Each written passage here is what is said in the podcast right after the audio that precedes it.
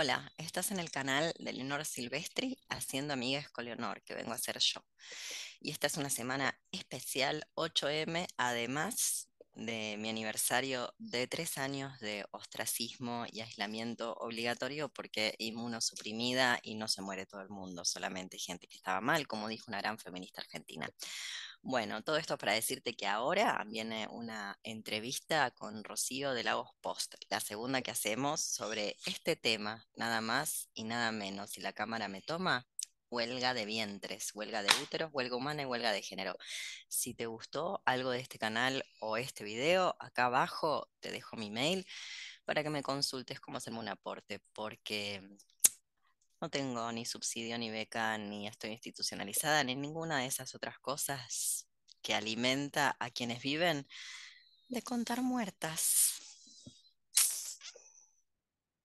Adelante, sí, sí. Adelante. Bueno, Rocío, volver a contar a la gente qué hacemos acá y vos quién sos. Hola, ¿cómo están? A todos los que nos están así, ay, hola, ¿cómo están? Es que luego el previo a grabar está muy intenso. Hay mucho chisme. Hay mucha comunicación. Un día les vamos a grabar el chisme. Un día, yo, yo, creo que yo siempre he dicho que cuando uno graba, pues ya estás frente al público, estás consciente de que alguien más te va a escuchar, pero el previo es cuando es así, el, lo más intenso y hasta es lo más, es lo más sabroso. Un día vamos a grabar el chisme. Un día vamos a grabar el chisme. No, pues estamos de nuevo acá y qué bueno que, que esté Leonor Silvestri con nosotros. O sea, para los que están viendo a través de Lagos Post, este, pues este especial de 8M que, que, decidimos realizar. Y acá Rocío Salas, que soy, pues de alguna manera la jefe editorial del el medio de comunicación que estamos realizando desde Lagos de Moreno, Jalisco, acá en México. Y pues decidimos hablar sobre maternidades y otras, este, porque maternidad es revolucionario, ahora resulta, Leonor. Y yo no te veo que tengas hijos, ¿eh? Yo nada más te veo que vea, tengas ese gato ahí encima. Vine con mi bendición, vine con la bendición. con tu bendición. Con la bendición. Y yo tengo, yo tengo acá siete bendiciones, entonces. No, pues no yo solo tengo cuatro. Em, de hecho, este gatito se cree bebé. Tengo una historia al respecto del gato moreno. El gato moreno era el juguete de, de una niña, eh, ah. una niña que vivía en un, en un asentamiento con su madre, gente a la que yo le juntaba cosas y se las llevaba a donde, a donde vivían para repartir en el barrio. Y bueno, era una nena que no tenía muchos juguetes, tenía su gatito. Es una historia triste, seré cancelada por lo que voy a contar ahora. pero lo voy a contar igual porque es una Triste, pero no importa. Pero fascinante, sí, igual es divertida. La cuestión es que era una nena que no tenía muchos juguetes, tenía el gatito y todas sus hermanas estaban maternizadas muy tempranamente. Ella era la única, realmente era muy pequeña y la única que había quedado sin hijos. Yo le llevaba cosas a la madre. Y me acuerdo que fui un día y dije, ay, qué lindo el gatito. El gatito era así de chiquito. Qué lindo el gatito. Y la madre se lo sacó, así, y me lo dio, como y no había mucha manera de decir, eh, bueno, no. no, no, no, porque era descortés, digámosle así, con lo cual el gato quedó conmigo de este lado, se llama Moreno porque lo llevaba hasta Moreno, hasta Casasco Moreno, quedó conmigo el gato y el gato es un gato que cree que tiene ya ocho años para nueve y cree que es bebé. Él está convencido que es bebé porque lo han acostumbrado a ser bebé desde muy pequeño. Lo de las maternidades subversivas, como ya sabemos, hace rato que viene planteándose que cualquier, que la maternidad ya podríamos decir, el feminismo plantea lo que antes no planteaba, lo opuesto de lo que antes planteaba, que toda maternidad es en sí, en sí misma, con independencia de qué tipo de maternidad y de quién sea, es en sí misma subversiva. Yo quiero empezar por un lugar que en general no empiezo, al cual usualmente llego, pero no empiezo, que es... Bueno, eh, antes, antes que nada una advertencia. Para, para aquellas madres que no quieran escuchar como cosas de que, ay, que los piensen que aquí vamos a decir que hay niños bonitos y cosas así, o que la maternidad es muy bonita, pues no. Bueno, no, no, pues para nada. Vamos a decir lo contrario. Sí, vamos a decir lo contrario, que, que, es una línea histórica dentro del feminismo, como siempre lo digo, no inventé yo. La huelga de úteros eh, que, yo siempre he militado, no la inventé yo, ya estaba inventada cuando a mí se me ocurrió empezar a estudiar feminismos una podría decir que por lo menos de este lado del mundo, de las zonas blanqueadas y occidentalizadas, la precursora de ese llamamiento es Simone de Beauvoir, con su idea de la huelga de úteros, pero también es previa y se puede rastrear dentro del anarquismo. Eh, siempre me acuerdo de, una frase de un anarquista que es, no nos reproducimos en cautiverio, la idea de que somos esclavas y estamos presas, entonces no traemos eh, crías a este mundo de esclavitud y tristeza para que se incorporen a las filas del capitalismo. Pero como te decía, yo quería empezar por un lugar desde el que nunca empiezo y la gente eh, se olvida cuando habla de maternidades subversivas, siempre se olvida de este lugar, que es que si van a ser gente, que sea disca. Yo realmente creo que las únicas personas que deberían... Eh, reproducirse al, margen de que ya no entra un alfiler en este mundo, son aquellas a las cuales se les niega mm. la reproducción. Y hasta donde yo entendí, mayormente en, las zonas urbanas y urbanizadas, blancas y blanqueadas, a la gente que se le niega el derecho a, reproducirse, se le niega incluso sin consentimiento, o sea, se le prohíbe, se le esteriliza, se le liga las trompas, a veces sin conocimiento de que se está haciendo, se la hace abortar sin consentimiento, valga la redundancia, etcétera, es a, las, a los úteros gestantes con discapacidades, sobre todo discapacidades del tipo mutaciones genéticas, de esas que se heredan, de esas que heredan las bendis. Entonces, todas sabemos, y si no sabemos nos enteramos ahora, que a las mujeres Down les está vedado reproducirse, se las esteriliza, repito, incluso sin su consentimiento, como tantas otras discapacidades genéticas, que entonces parecería, porque todo es revolucionario y la maternidad es subversiva en tanto sea sanite, en tanto vos puedas garantizar que lo que vas a cagar, la calabaza que vas a cagar, la frase no es mía, es de una feminista, Shulamit Firestone era la que decía que parir es como cagar calabazas. A mí me parece una metáfora bella. Porque es verdad, es como cagar una calabaza, hay que sacar eso, ¿eh?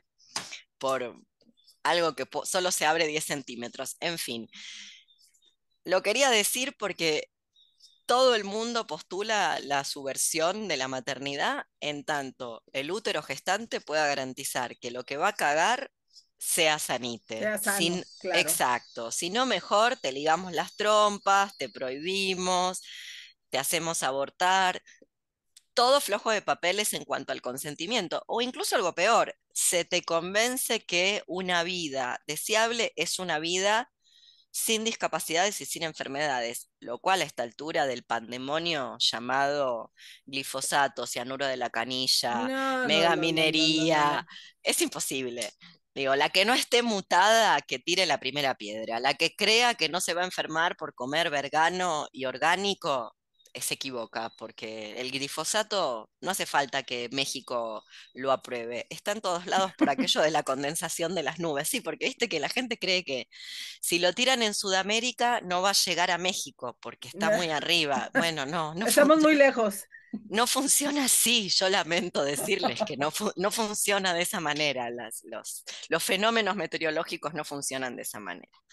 Así que lo quería empezar por acá porque cuando hablo de em, de, personalmente, yo cuando hablo de huelga de úteros y, me, y me uno a esta genealogía feminista donde, que ya ha sido inaugurada hace tiempo, no la inauguro yo, no estoy hablando ni de las personas a las cuales se les niega reproducirse, que justamente a mí me parecería que son las que deberían, las únicas que deberían reproducirse, porque además con una discapacidad o una mutación, insertarse en el capitalismo es mucho más difícil, con lo cual si van a ser gente que sea enferma, no que sea sana, porque el capitalismo solo quiere gente sana, no quiere gente enferma. Este, estas nuevas este, formas de ver la maternidad es que, ajá, que sea sano, que esté dentro de una familia, porque por muy, muy eh, disidente que ya me parece hasta muy corta y muy larga la palabra y muy este, fuera ya de toda esta, de esta temática de las maternidades subversivas.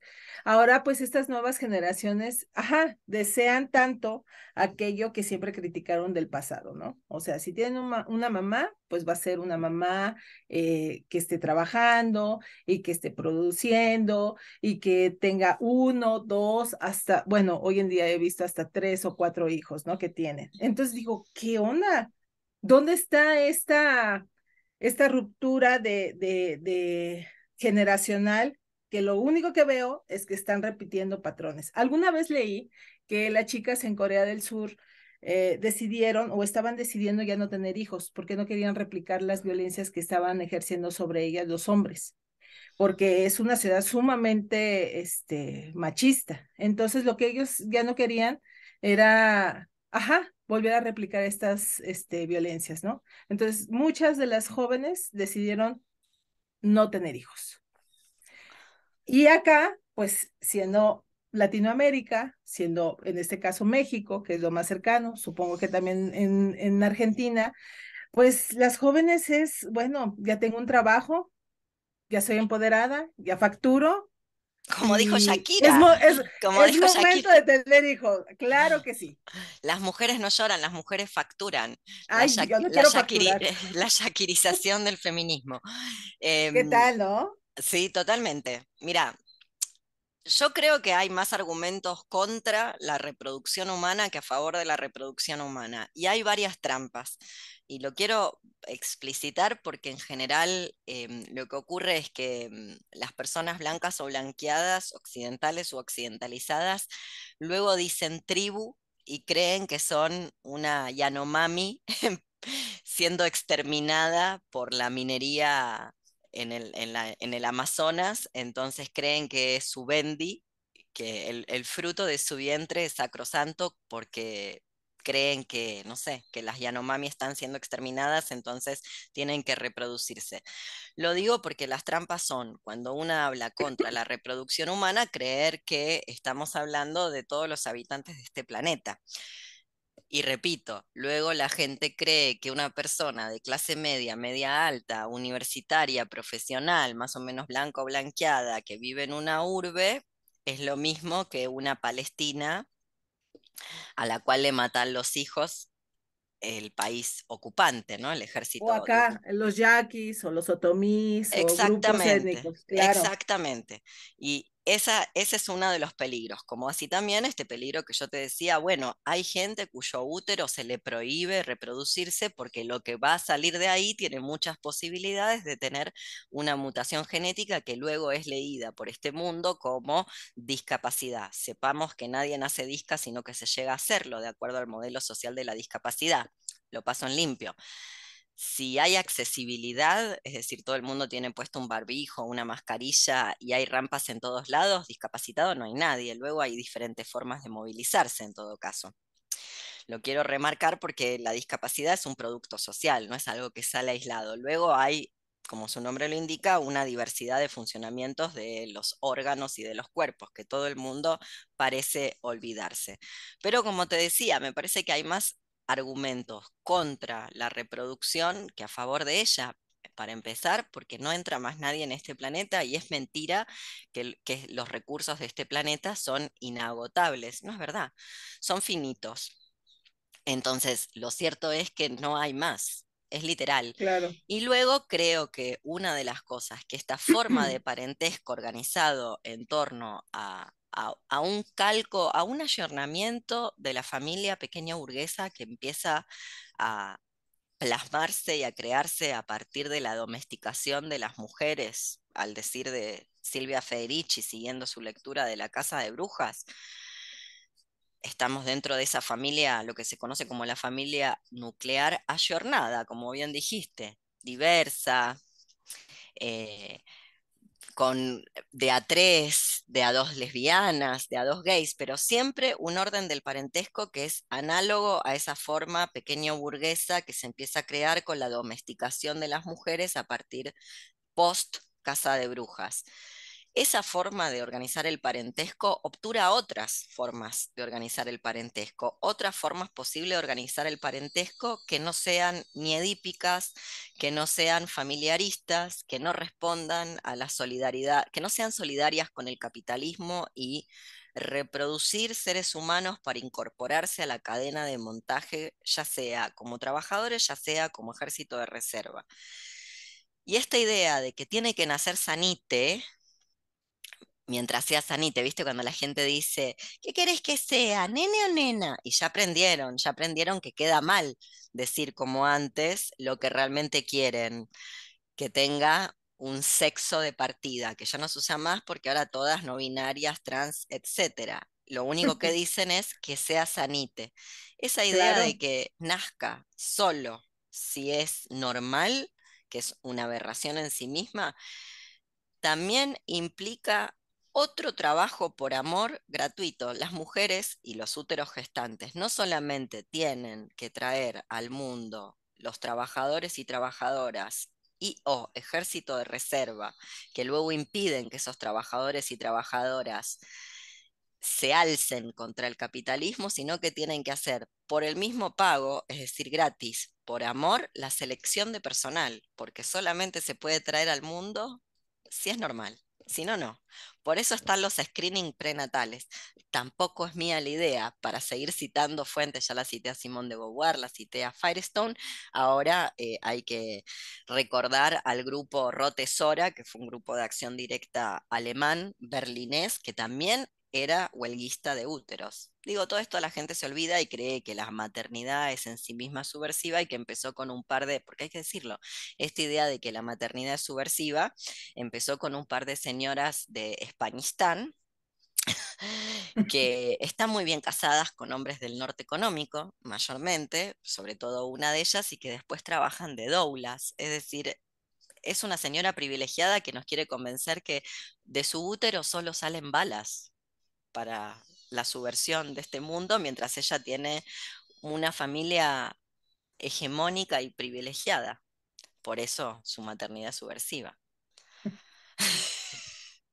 Pero insisto, hay más argumentos. Yo siento que es tan eh, autoevidente que, que traer crías al mundo es todo lo que no hay que hacer, sobre todo si una es occidental u occidentalizada, es urbana o urbanizada, no pertenece a un grupo de, riesgo en peligro de extinción por los otros órdenes que le oprimen, que no entiendo cómo es que lo pueden sostener.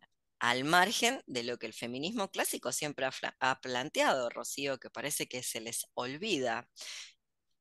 Luego, sí, ¿no? ¿Se olvidó? Claro que se olvidan, se olvida que la, se olvidan ah, que la crianza es una cárcel. Claro. Y que la única manera de que esa cárcel no sea tan, que la celda de la maternidad no sea tan acotada y que uno tenga un poco de posibilidad de movimiento dentro de esa celda llamada crianza de seres humanos de acuerdo a la organización del parentesco que tenemos, que ya lo digo, no se desorganiza solo por un enunciado. Bueno, ahora tengo una familia diversa. ¿Y en qué es diversa? Si está organizada como cualquier otra familia, en fin. Pero lo que intento decir es que la única manera de no estar completamente eh, oprimida por esa, por esa cárcel llamada crianza y reproducción es explotando a alguien más, que usualmente es una mujer más pobre, más racializada y en una situación económica peor que una, o a otro miembro de la familia. La en este caso a la abuela. La abuela, la hermana mayor de... La hermana mayor. La hermana mayor, una prima que vino de lejos y no tiene dónde vivir, entonces está en mi casa.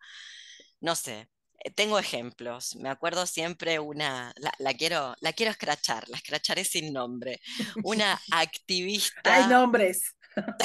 Sin nombres. Nombres. No, no, aquí no te vas sin nombres. Puedo decir el nombre de pila, no, mentira, no voy a decir el nombre de pila y que las que escuchan este video, si alguien, todas se sientan que estoy hablando de ellas, cuando en son muchas, porque en realidad es un estereotipo, pero siempre recuerdo un viaje que hice eh, por Guatemala, donde conocí a una activista, una activista india, Maya Quiché, la más maya de todas.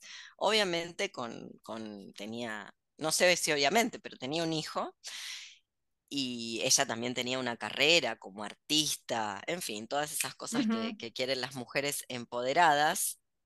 ¿Y quién le criaba al hijo? Otra chica maya que no tenía dónde vivir. Yo quedé de cara, porque dije, lo mínimo que te pido, amiga, es contratar una blanca. No otra india como vos, contratás si vas a tener con cama adentro, lo que decimos acá con cama adentro. O sea, la habían contactado con otra chica que no tenía, otra chica maya, que no tenía dónde vivir y que se tenía que ir de la casa por una situación de violencia y ella en vez de decirle, bueno, venía a vivir acá, qué sé yo, la tenía criándole el hijo por vivir ahí. Literal. Como una sierva. Nunca lo, nunca lo olvidaré. Sí, eso, esto me recuerda mucho también algunas cosas, por ejemplo, que se, se viven de esta parte de, de México, ¿no? Yo, mm, mis abuelas, mi abuela, mi bisabuela, vienen de, de, de ser esclavas de haciendas. Entonces, mi abuela vivió hasta los 98 años, pero toda su vida se la dedicó a cuidar a los nietos. Tremendo.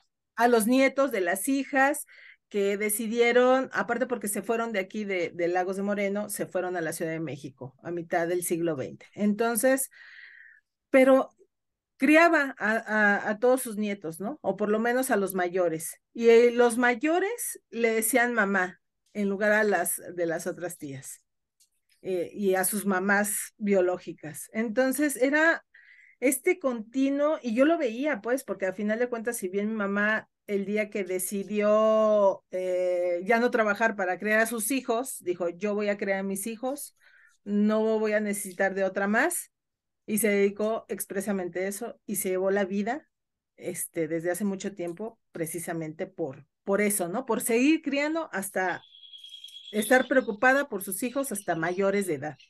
Entonces, pero mi abuela tenía como esa, esa particularidad, aparte porque ya venía también una herencia de, de ser una, un peón, un esclavo en una hacienda. Entonces su madre también era lo mismo. Entonces eran violencias que se volvían a replicar y que las hijas, pues ahora ya viejas, lo hacen ahora con las hijas, ¿no? Con sus hijas. Ahora cuidan a las hijas de sus, de su, a las, a sus nietos porque, pues para que se realicen sus hijas, pero pues al final de cuentas siguen teniendo esto. Y luego, em, esas violencias perpetuadas, ese continuum de violencias perpetuadas, con mucha más información probablemente que tu abuela, porque probablemente tu abuela no pudo elegir no reproducirse, como me han contado muchas mujeres, supongo que a vos también lo debes saber. Yo le he preguntado, por ejemplo, a esta señora del gatito, yo le he preguntado, ¿por qué tantos hijos? Y me dijo, bueno, primero tenés que, muy inteligentemente me retrucó, tal vez tendrías que preguntarme si yo quería tenerlos. Exactamente, mujeres que no han podido elegir no reproducirse, porque la violencia doméstica y de género es tan fuerte que la sexualidad está anudada a lo violatorio y a la reproducción, sí o sí. Tal vez no quería tener 10 hijos, que es lo que terminó teniendo, no quedó opción, justamente por un contexto de vulnerabilidad y pobreza. Ahora bien, ¿cómo luego eso se traslada a gente que sí podemos elegir, que sí estamos en condiciones de eh, interrumpir un embarazo, de abortar, de decir que no, de elegir otra cosa, en fin? Es mucho peor. Mi abuela también nos criaba y creo que no eligió criarnos, sencillamente se le impuso como tarea, luego de criar a su hija, tener que criar a los hijos de su hija para que su hija pudiera ser pudiera ser una mujer eh, formada con un desarrollo profesional y no una persona sin un desarrollo profesional como había sido su madre. Y a eso voy con que la maternidad y la crianza es opresiva, digan lo que digan, siempre lo es. Luego la gente se identifica con el modelo de maternidad de Jennifer López, de Rihanna, de las Kardashian, que tienen un séquito de esclavas para poder... Ya ni los tienen ellas, para no arruinarse el cuerpo, los pare otras como las Kardashian, los pare otra por ellas, justamente para no terminar destruidas físicamente por la reproducción, que vaya y lo haga otra, como un, trabajo no deseado. No tiene ningún sentido para mí. en la situación en la que estamos, traer una persona a este mundo a sabiendas que además va a ser completamente opresivo, ese, e, ese vínculo va a ser completamente opresivo y que no tiene manera de no serlo, excepto que explotemos o sojuzguemos a alguien más, sea la abuela, sea la tía, sea la hermana, sea la prima, sea alguien del entorno o alguien al que le pagamos, insisto con esto, que es la servidumbre nadie le dice servidumbre, le dice la chica que limpia, la chica que me la señora que me ayuda. Sí, la señora que te ayuda que la contrataste para limpiar la casa y terminó limpiando la casa, yendo a pagar las cuentas, haciéndote las manos y los pies, esto lo he visto en casas de feministas, eh, ayudándote a y cuidándote a los hijos. Y cuidándote a los hijos, todo por el mismo precio, o sea, te ahorraste un montón de dinero para que vos puedas ser una mujer que profesionalmente se desarrolla, porque si no, como vos bien decías, lo único que queda por vida es estar criando, es mucho esfuerzo, es muy difícil criar a alguien en esos contextos dentro de esa familia nuclear y no me vengan con las labores compartidas, porque yo no le crío el hijo gratis a nadie. Si ustedes quieren que compartamos las labores que sean comunitarias, van a tener que pagarlo como corresponde. Si no nos tenemos que convertir, realmente tenemos que tener una relación de parentesco que no existe eh, de este lado del mundo no somos, em, lamentablemente no somos Yanomamis eh, dentro de la selva del Amazonas acá en las relaciones de parentesco, luego no son recíprocas. La, que, la prima que te cuidó el hijo, luego no respondes por esa prima como responderías por tu propio hijo. Así que no son recíprocas esas relaciones de parentesco. Yo no puedo entender, sinceramente te digo, vos no tuviste hijos, ¿no, Rocío? No, afortunadamente. Y, no vas a tengo, tengo siete crías, pero son gatunas. Sí. Ahí ya. Bueno, esa es la no, otra. No, no, decidí desde hace mucho tiempo que no quería hijos. Eh, de los cuatro hermanos, tres decidimos no tener hijos. Buenísimo. Porque, porque a final de cuentas, pues yo creo que diferentes motivos nos llevaron a decidir eso. Y ahora que hace poquito nos estábamos platicando sobre eso, pues sí, ves como todo, todo ya desde afuera, cómo fueron los padres, si bien nos creamos de una manera normal y además que es normal, ¿no? No tuvimos ninguna complicaciones y nos separamos de la familia cuando teníamos que separarnos, porque murió mi mamá hace 20 años, mi papá hace 8 años murió, entonces ese vínculo que teníamos no es forzoso tampoco este, seguir con él, ¿no? O sea, otro hermano, pues la verdad no lo vemos y no nos interesa verlo por diferentes circunstancias y no vemos a nuestra familia ni paterna ni materna, la verdad no. Yo decidí desde hace mucho tiempo separarme de, de todo vínculo familiar porque, porque hay, son como un, es todo un nido de víboras ahí, ¿no? Entonces, Con perdón de las víboras, pobrecitas. Tú piensas que vas a tener un apoyo con la familia, pero resulta que es todo lo contrario. No, claro. Ya está en el nombre. Yo siempre lo digo, ¿viste? Ya siempre. Eh, lo repetiré hasta mi muerte. Ya está en el nombre, algo que se llama familia solo puede, eh, solo puede tener en sí el germen de la destrucción. Si familia quiere decir conjunto de esclavos de hacienda en latín, viene de famulus, que es el esclavo, ni siquiera es el servus, que es el, el esclavo doméstico. Es un esclavo que para los latinos es una herramienta de labranza de la tierra, vale lo mismo que un arado o que un buey con perdón de los bueyes. Entonces, eh, de ahí que puede salir de un orden del parentesco organizado de esa manera. Y luego, para la gente que yo no soy de ese grupo, del grupo que cree que la gente está mejor dentro de la institución, del espacio de encierro de la modernidad llamado familia, que del espacio de encierro llamado penitenciaría, son diferentes tipos de penitenciaría. No obstante, si alguien cree, se muere de ganas de criar, no entiendo por qué no adoptan. Sinceramente. Por eso tengo siete, mira. No entiendo. Es como, como comprarse un animal de criadero. No entiendo por qué los tratamientos costosísimos de, de, las terapias de reproductivas, lo que se llama salud reproductiva, no existe la salud reproductiva. Básicamente. Es gente que quiere ver sus genes cuando los quiere. Hay gente que ya quiere comprarlos mejorados, como le pasa a todos los argentinos que van y compran, compran en Ucrania. Compran en Ucrania porque los chicos de Chernobyl te salen rubios, son más baratos y te salen rubios. Viste que acá la deme gente uno es con, ajá, deme uno con, con ojos azules, ¿no? Exactamente. Yo pensé que Mengele ya se había ido de este plan. No, está más vivo que nunca. Está más vivo que nunca. Em, así que se pueden llegar a, a distorsiones todavía peor o, o- o más sofisticadas que la reproducción humana en sí misma, que ya me parece bastante problemática, máxime en un mundo que se queda sin agua. La gente cree que el colapso no ha llegado y que el colapso es algo que no va a haber. Y el colapso es esto que está pasando. Claro Sí, que claro. sí, es permanente. Entonces, traer a alguien, además, traer a alguien ¿a qué? A imponerle todo, porque la gente creerá que luego no se le impone nada y que hay maneras individuales de destruir las estructuras. Ponele que no elijas qué género tiene, ponele que elijas un nombre que no está generizado, que a la escuela, en, en Argentina no enviar a alguien a la escuela es un delito, así que no es una elección tuya, tenés que enviar a la escuela. ¿Para qué? Y traer a alguien a un mundo donde obligatoriamente va a tener que trabajar y no me digan que les gusta trabajar porque no se los creo, o sea, realmente si a mí me hubieran dicho, te vamos a traer a este mundo maravilloso para que luego tengas que pasarte la mayor parte de tu vida lidiando, ahí va el chisme, con, distribuidores que durante cinco meses no te pagan un centavo de libros vendidos que no le entregaron a los clientes, yo hubiera dicho, te agradezco, pero déjame en el vacío de la nada, estoy bien ahí. Si alguien me hubiera preguntado, vas a venir a un mundo donde vas a estar obligada a trabajar hasta el fin de tus días, porque es literal, hasta que nos muramos, esa es la condición para estar en este mundo. Yo hubiera dicho que no, no me parece un, un gran negocio.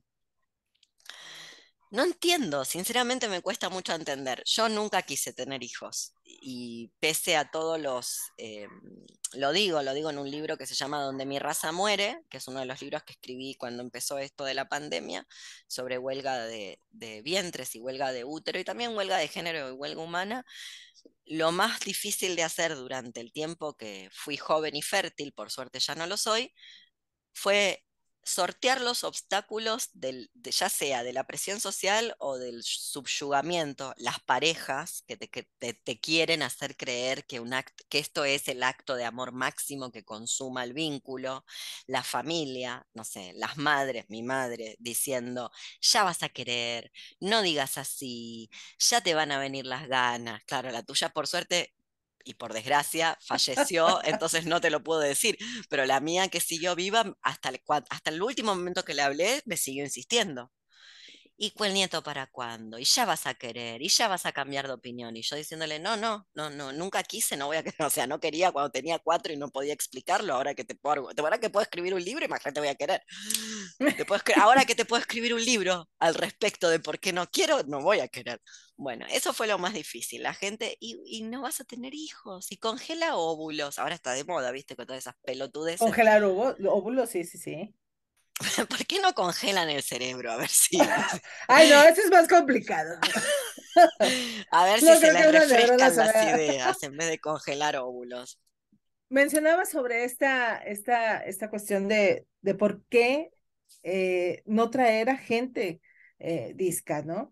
Yo recuerdo mucho que, bueno, no lo recuerdo porque no estaba ahí, pero pues a final de cuentas es algo que me, que me co- concierne porque es parte de, de esta eh, familia. Pero a mi madre, eh, desafortunadamente, a uno de mis hermanos eh, lo sacaron con forceps, o sea, lo agarraron del, del cráneo y pues lo dañaron. Entonces le decían los médicos, va a quedar mal, eh, no hay nada más que hacer.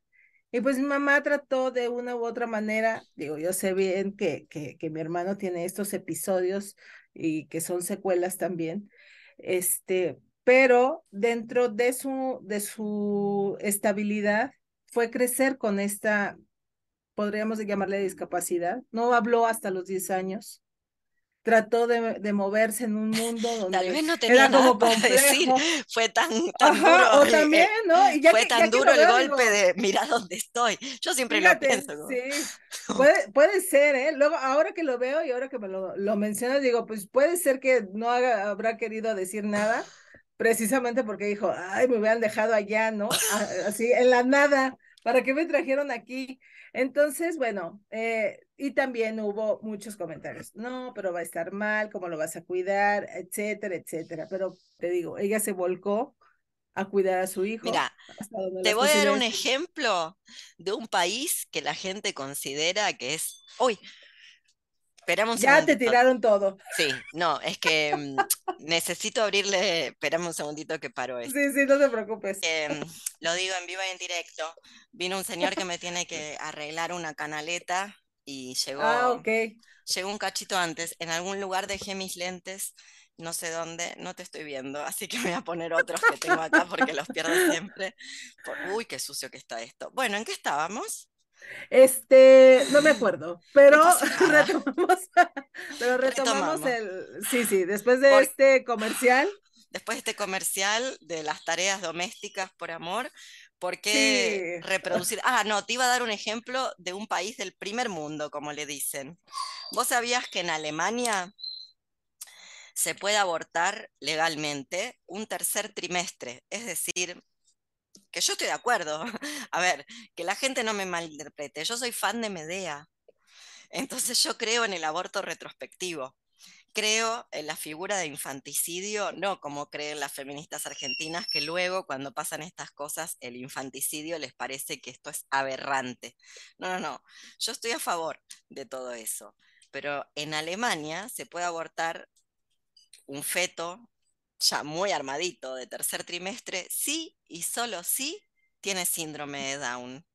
O sea que no me lo imagino yo que las técnicas, los screenings prenatales, que una interrupción del embarazo de tercer trimestre está orientado a que en este mundo no haya gente de esa que luego todo el mundo comparte la imagen de la diversidad funcional. La diversidad funcional, es decir, el eufemismo con el cual el ejército de los erguidos nos denomina a las enfermas crónicas, discapacitadas, mutadas, etcétera, etcétera, solo les sirve cuando somos porno inspiracional. Si no, formamos parte de lo que es, de lo que es lícito abortar.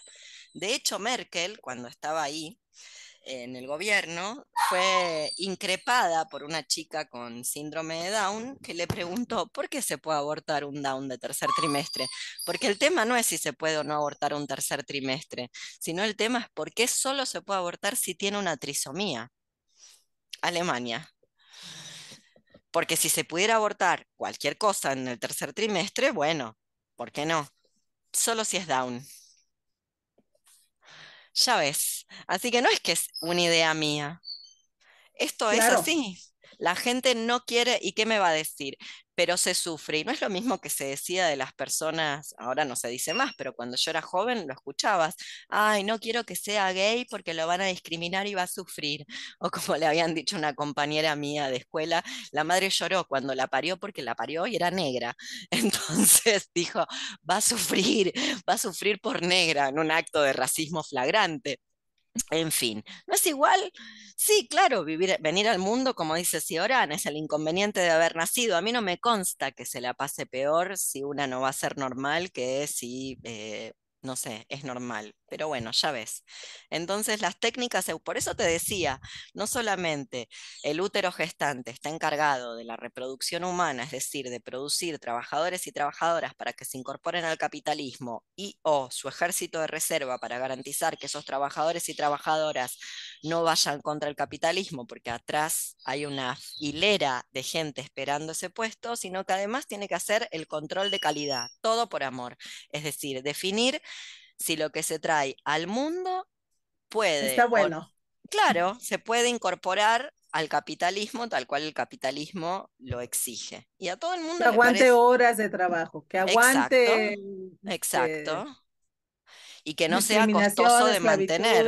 Exacto, sí, claro, porque si no, eso de, dar seguro social o, o algo así, pues tampoco, ¿no?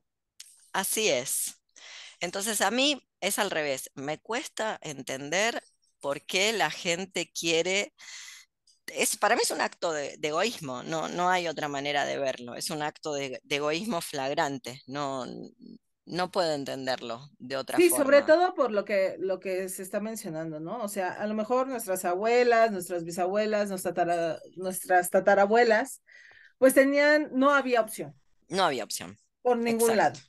No había opción, pero ahora tienes pues la opción de informarte, de estos colectivos, pero resulta que en los colectivos, pues son estas maternidades subversivas y que las maternidades serán deseadas o no serán, y que este, y tener un hijo, una hija, un hijo, pues es lo mejor que te puede pasar, ¿no?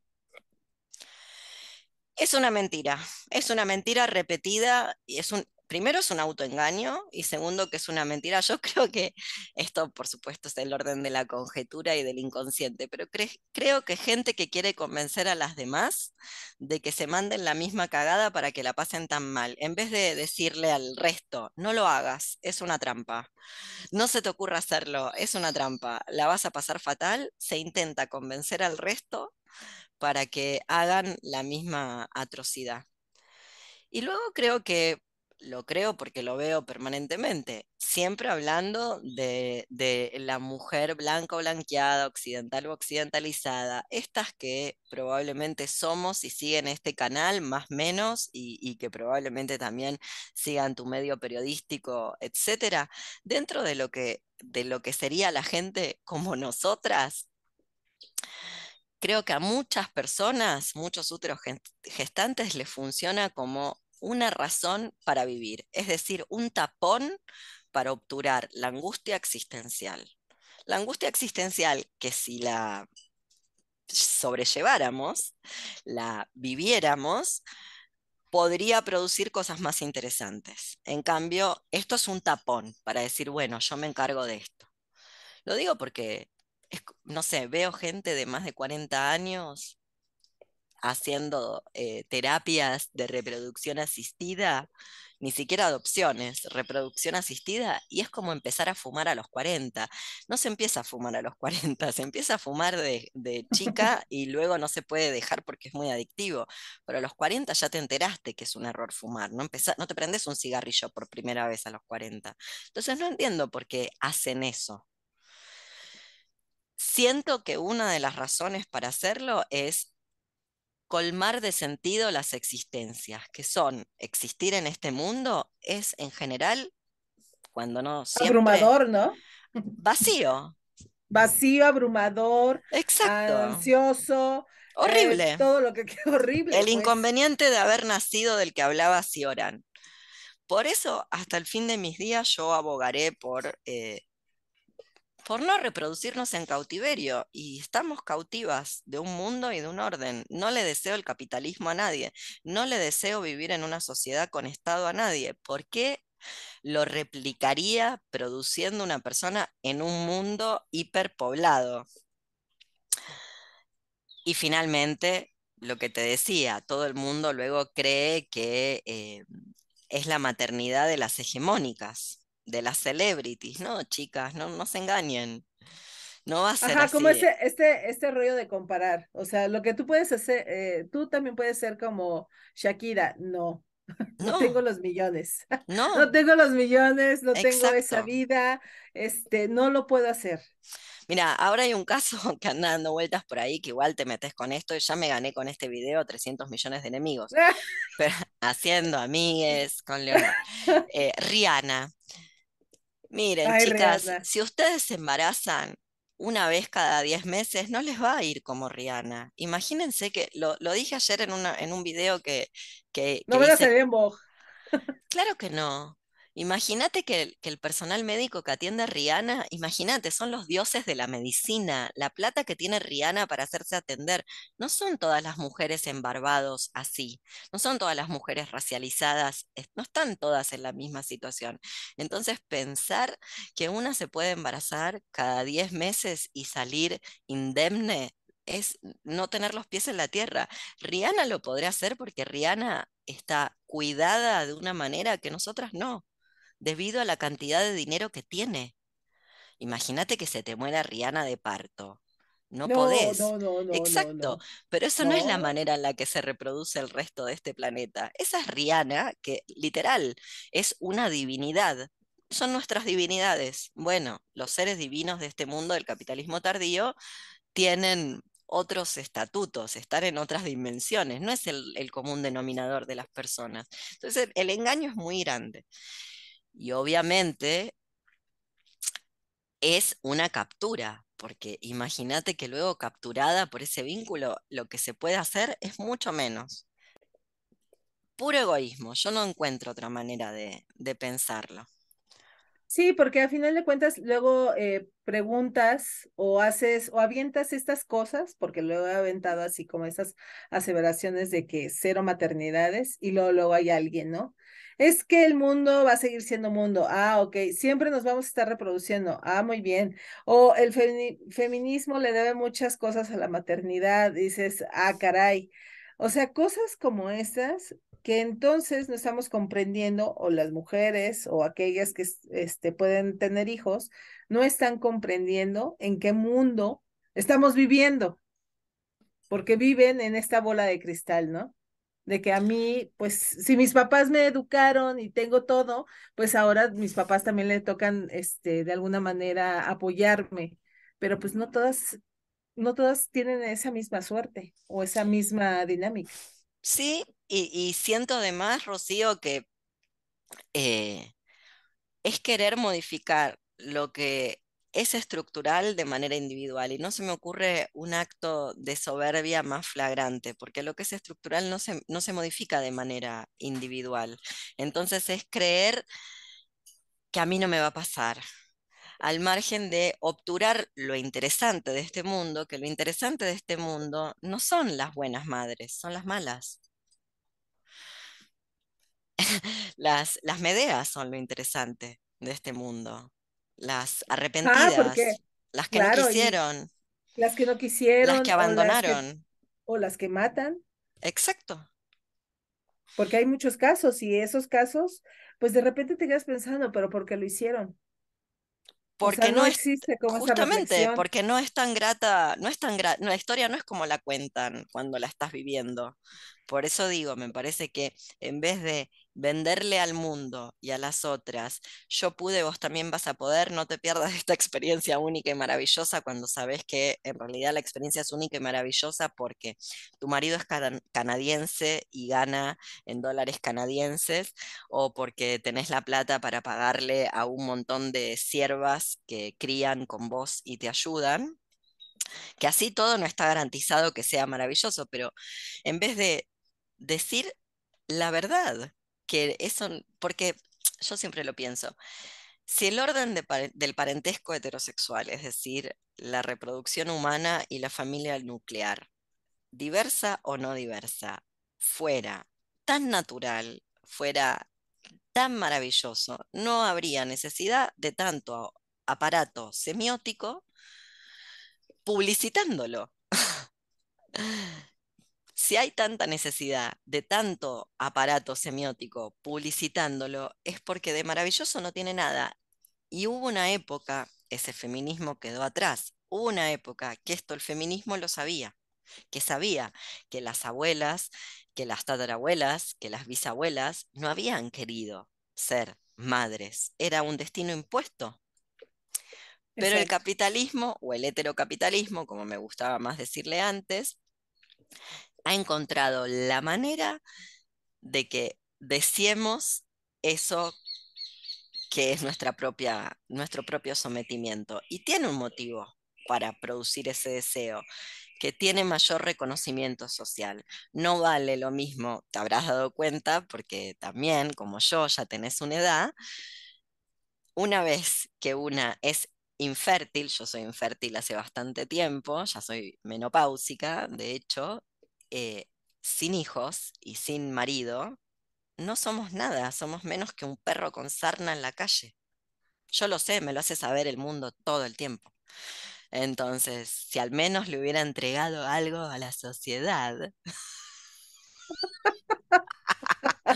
Entregar un- algo, un sacrificio así, Sí, una dádiva, pues. sí. Y fíjate que las narrativas se replican, porque en los años 70, con la dictadura acá en la Argentina, muchas mujeres guerrilleras, eh, o de la lucha armada o de las organizaciones estudiantiles y sindicales planteaban que había Ujú, que reproducirse para combatir el capitalismo. Por supuesto, en los años 70 el colapso no estaba, no estaba tan encima como está en la actualidad Como y se, ahorita, claro. exactamente había ciertas cosas en las que una podía decir, bueno, todavía se puede creer en eso, cosa que ahora ya no se puede creer más.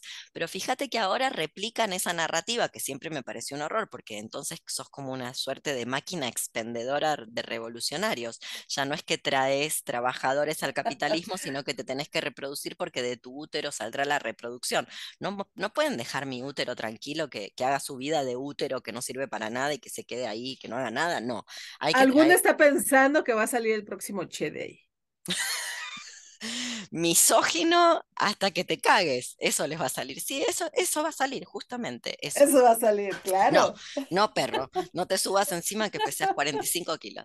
Bueno, y además de eso, fíjate que las narrativas se siguen, se, se siguen replicando, se cambia el- la expresión en la que la narrativa se manifiesta, pero se mantiene el mismo concepto, que ahora hay que reproducirse para combatir el fascismo. Entonces, para tener más hijos eh, diversos, diversos en tanto la diversidad no sea funcional, es decir, no sea discapacidad, sino no. No, no, así no vale, porque si no, no funciona. ¿Cómo van a luchar contra el fascismo? Exactamente. Hay que estar buenos y sanos. Exactamente. Ay, Así que, no, qué horror. así que bueno, eh, yo, A ver, ah, Leonor, a ver, como ya para ir cerrando, este, yo sé que no eres pitonisa, ni bruja, ni nada de esto, que lees las cartas y que ves el futuro, pero pero un medio, poco de pero, pero a final de cuentas, ah, digo, tratamos de leer y la lectura del mundo es brutal.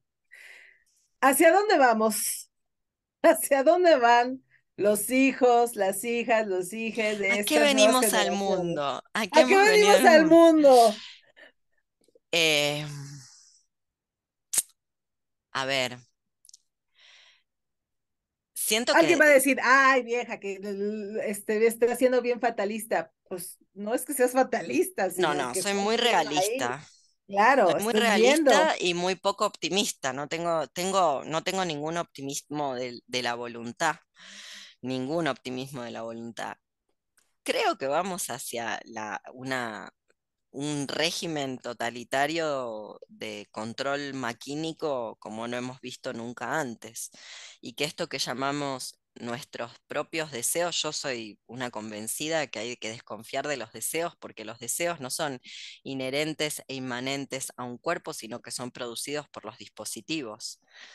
No puedo creer cómo la gente comprende que las elecciones se ganan por campañas publicitarias que se manejan a nivel algoritmo de redes sociales, Instagram y TikTok, y luego no desconfía de sus deseos de reproducción, que también están gestionados por el mismo algoritmo. Creo que vamos hacia ahí, hacia un régimen de control de los deseos y de la producción de los deseos como no hemos visto nunca antes, y, un, y una subyugación narcisística o narcisista de la inteligencia artificial. La gente cree que la inteligencia artificial, la gente cree Es que, amiga. ¿sabes lo que cree? Cree que un conatus es una conciencia. Y si bien todavía la inteligencia artificial no encontró la manera de ser autopoética, es decir, de producirse a sí misma, cosa que yo creo que encontrará eventualmente, las máquinas van a encontrar la manera de autoproducirse, cosa que ahora no pueden hacer de motu propio. Cuando lo hagan no van a tener una no van a cometer el error humano, no van a tener una conciencia operante como un sujeto del capitalismo tardío. Van a organizarse en red, como hormigas, como bacterias, como el universo, como cuerpos celestes. No van a cometer este disparate de un yo. No van a funcionar así. De hecho, las máquinas no funcionan así. Internet no funciona así. El algoritmo no funciona así. Un conatus no es una conciencia, es una ciega voluntad de existir, es irracional, no tiene que ver con una conciencia operante.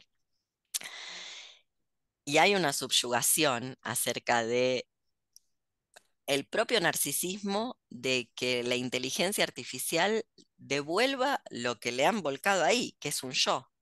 les gusta porque les dice lo que quieren escuchar, porque son las personas que interactúan con eso todo el tiempo. Así que, y, por el camino, nos hemos de quedar sin mundo, porque no va a haber más agua. Esto no va a haber más agua de la que se puede beber, y no digo los seres humanos, sino me refiero a cosas más interesantes como plantas y animales, y de la que sí va a haber muchas de la que no se puede beber porque se van a inundar los mares, porque no lo digo yo, lo dice la ciencia. Se está derritiendo la Antártida, que es mucho peor que el, el derretimiento del Polo Norte. Pero ya nada tiene sentido a esta altura del pandemonio. Yo creo que hay que dejar testimonio. Es lo único, hay que dejar testimonio para lo que quede, que probablemente serán computadoras en red, sepan que no todos los seres humanos nos queríamos convertir voluntariamente en baterías de litio. No. que es, Lo que es lo que nos vamos a convertir. No veo el contrato. No, el contrato social con las máquinas de la batería de. Ajá. No, y sobre todo, este, lo que mencionas, pues ya están ahí, ya se veía venir desde hace mucho tiempo, nadie lo quiso ver, pensaban que era una ficción, pero pues también entre libros, películas, nos daban el, el devenir, ¿no? El, lo, que, lo que sería o lo que va a ser dentro de, no creo que ni siquiera dentro de 50 años, menos, esto va a ser menos. En 50 años no va a haber, no va a haber ni electricidad. Así, corto. Nada, los continentes tal como los conocemos ya no los vamos a conocer. Chile va a quedar tapado por el agua, probablemente Buenos Aires también. No sé qué película están viendo, yo estoy viendo otra película, estoy viendo una película y la veo, la veo, la veo en mi cuerpo. La gente creerá, esto lo he contado tantas veces, pero lo vuelvo a contar a mí no me dieron un diagnóstico de Crohn en un mal momento, en un momento, a ver, tomando droga y consumiendo alcohol. A mí me dieron un diagnóstico después de 15 años de vegetariana, vegana, siendo deportista de combate, con una dieta súper estricta y con unos hábitos eh, que la gente llama saludables. Entonces, no sé qué, estar, no hay antecedentes en mi familia para que yo tenga Crohn. No lo heredé de nadie. Nadie tiene la mutación genética que tengo yo. Tiene nombre y apellido lo que yo tengo. Se llama catástrofe medioambiental. Se llama vivir en un país donde de la canilla sale cianuro, se respira glifosato y todo el trigo es transgénico todo. Y vuelvo a lo mismo, no alcanza con vivir en México, donde esto por ahora está prohibido. No alcanza, porque va a llegar y llega de igual. Los microplásticos están por todos lados. Entonces yo no sé qué fantasía animada viven. Y yo tengo diagnóstico. Hay gente que se debe haber muerto sin un diagnóstico. Claro. Por ende, no sabe que se murió mutada. Bueno, aquí tenemos un caso este, en los 80 que hubo una, eh, hubo ahí una contaminación radioactiva de una leche que daba el gobierno, que era por medio de Conasupa. Entonces, muchos de los niños que en ese entonces éramos, consumíamos ese tipo de leche. Ahora no sé qué repercusiones que en algún momento van a salir, definitivamente. Hay algunos que ya han muerto, hay otros que tienen ciertos problemas, pero lo que mencionas, eh, conozco gente que luego, personas, dices, pero si esta enfermedad no tenía, no había un antecedente y de repente, ¿no? Y dices, ¿qué sucede ahí? y efectivamente, es lo que estamos respirando, es lo que estamos consumiendo. Y pues esto va para corto y para largo. Pero mientras tanto, viva la maternidad subversiva. A mí me parece que hay que seguir insistiendo a quien pueda escuchar, los llamamientos están hechos a quien pueda escuchar, que en realidad es un engaño y que no te voy a decir que eh, bueno, una llega a cierta edad y se convierte en desechable porque no, no se reprodujo. No obstante, haberse reproducido no garantiza nada de todos los mitos que le dicen a una de que hijos para que te cuiden. Los hijos no cuidan a los padres, los meten Uy, en no, no, no, claro, Eso es lo que hacen los hijos con los ancianos. Y con esta pandemia lo hemos visto con creces, como la gente se deshizo de sus ancianos. Probablemente así yo es. no, no llegue anciana y viva siempre sola y siempre esté sola, lo sé, no obstante, reproducirme no hubiera garantizado que eso no me iba a pasar. Por el contrario, tal vez me hubieran cargado con bendiciones que no quería criar o, o cosas por el estilo, que es lo que le pasa a las mujeres cuando se reproducen. En Así fin, es. bueno, pensamos próximo tema para nuestro próximo Sí, sí, sí, hay que pensar eh, el, el próximo tema, pues este, no sé, hay que ver este. En abril lo, lo realizamos. Por supuesto, le podemos pedir a la gente que lo deje acá escrito en nuestras Ajá, redes sociales, a ver qué quieren que nuestra próxima conversación eh, con Rocío. Que yo igual le quiero decir a la gente que mira estos videos, porque después me critican, que no te dejo hablar, pero Rocío te está entrevistando. Si quieren, organizamos una donde yo la entrevisto a ella y le hago toda clase de preguntas. Hoy me ay, contuve, no, ay, ay, no. No quiero contestar nada. Ya, Ay, ya hoy con esta, ses- esta sesión de verdades, ya es demasiado. Demasiado. Ya me Bueno, voy a no, ir a dormir, a pensar. nos vemos en abril entonces. Nos vemos en abril, pero sí, me parece buena esa dinámica, Leonor, que nos dejen ahí este tema para comentar. Probablemente no Les... hagamos caso y hagamos otra cosa, pero no importa. Puede ser, pero este lo hicimos muy, eh, muy al, pues previo al 8 meme, diría, Ya sale, ya sale. Mañana 8 Ya, memes sí, sale ya, ya, este, ya, ya sale, ya. Este no nos vamos a esperar para la próxima semana, este sale ya, sale ya. en breve. Bueno, ¿Algún Rocío, anuncio? Al- eh, ahora sí, como bueno, dirían por acá, sí, la- los anuncios parroquiales. los anuncios parroquiales que nunca, que siempre son importantes, Sí, sigo claro. inscribiendo para mi taller de abril que se llama em, el Club de la Charla de los Intercambios Sinceros, Historias Crueles y Dilemas Éticos para los Debates Actuales, que es un cuento con un debate actual. Ejemplo, un cuento de Raymond Carver infanticidio, maternidad subversiva también está, un cuento de Abelardo Castillo que se llama Patrón, que es sobre un aborto retrospectivo y así. Entonces, Mm. todos los temas, poliamor, responsabilidad afectiva, maternidad subversiva, infanticidio, bla, bla, bla, bla, bla, viejofobia, discapacidad, diversidad funcional y un cuento. Eso es en abril. Sábados 16 horas o domingo 17 horas. Los programas son diferentes, tanto en vivo por Zoom como grabada en diferido. Así que quien quiera se comunica al email que está acá abajo. Ahí está, ahí están los asuntos parroquiales y pues el de nosotros, pues nada, eh, prepárense para el siguiente, este, el siguiente, pues no debate, más bien en la siguiente charla y pues ya pueden ver tanto en el canal de, de Leonor como el de nosotros, eh, vamos a estar subiendo y compartiendo, este, pues cosas bonitas que se dicen aquí. Muy bien. Crueles pero bonitas. Crueles pero bonitas. Bueno, Rocío, Muchas gracias, gracias como siempre y nos vemos pronto. Te mando un beso grande.